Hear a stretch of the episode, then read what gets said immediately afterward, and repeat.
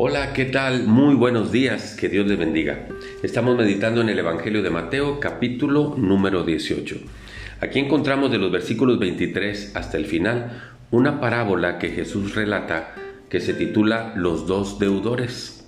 Y la parábola siempre trae una enseñanza de la vida real para comprender una enseñanza de la vida espiritual.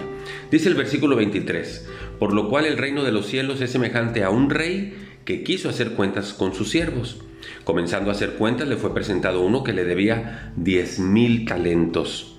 A este, como no pudo pagar, ordenó su señor venderle y a su mujer y a sus hijos y todo lo que tenía para que se le pagase la deuda. Imagínese el vender, ser vendido como esclavo él, su esposa, sus hijos y sus bienes para poder cubrir el equivalente a la deuda que eran diez mil talentos, era una deuda grande. Dice el versículo 26, entonces aquel siervo postrado, con su rostro en tierra, le suplicaba diciendo, Señor, ten paciencia conmigo y yo te lo pagaré todo. El señor de aquel siervo fue movido a misericordia, entonces le soltó y le perdonó la deuda. Imagínese, dijo, no me debes nada, tengo misericordia de ti, tu deuda ha sido saldada. Dice el versículo 28, pero saliendo aquel siervo, el que había sido perdonado, al que se le perdonó toda su deuda, halló a uno de sus consiervos que le debía 100 denarios, que no es nada comparado con los diez mil talentos, 100 denarios, y haciendo de él le ahogaba diciendo, págame lo que me debes.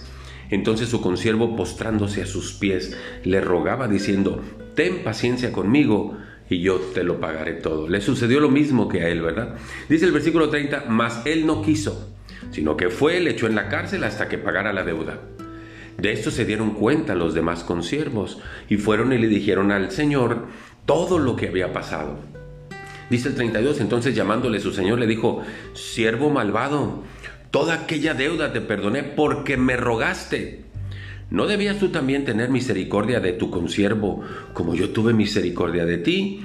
Entonces su señor enojado le entregó a los verdugos hasta que pagara todo lo que le debía. Y cierra este, este eh, episodio con el versículo 35. Así también mi Padre Celestial hará con ustedes si no perdonan de todo corazón cada uno a sus hermanos sus ofensas. ¿Cuál es la enseñanza? Si usted, cuando usted le pidió perdón a Dios, el Señor le perdonó su, su maldad, su perversión, su pecado, Toda su vida Dios se la perdonó. ¿Qué es eso comparado con una ofensa que alguien nos pudiera hacer a nosotros? Entonces debemos de perdonar de todo corazón como nosotros fuimos perdonados. Porque si no, se cumplirá entonces lo que dice el 35.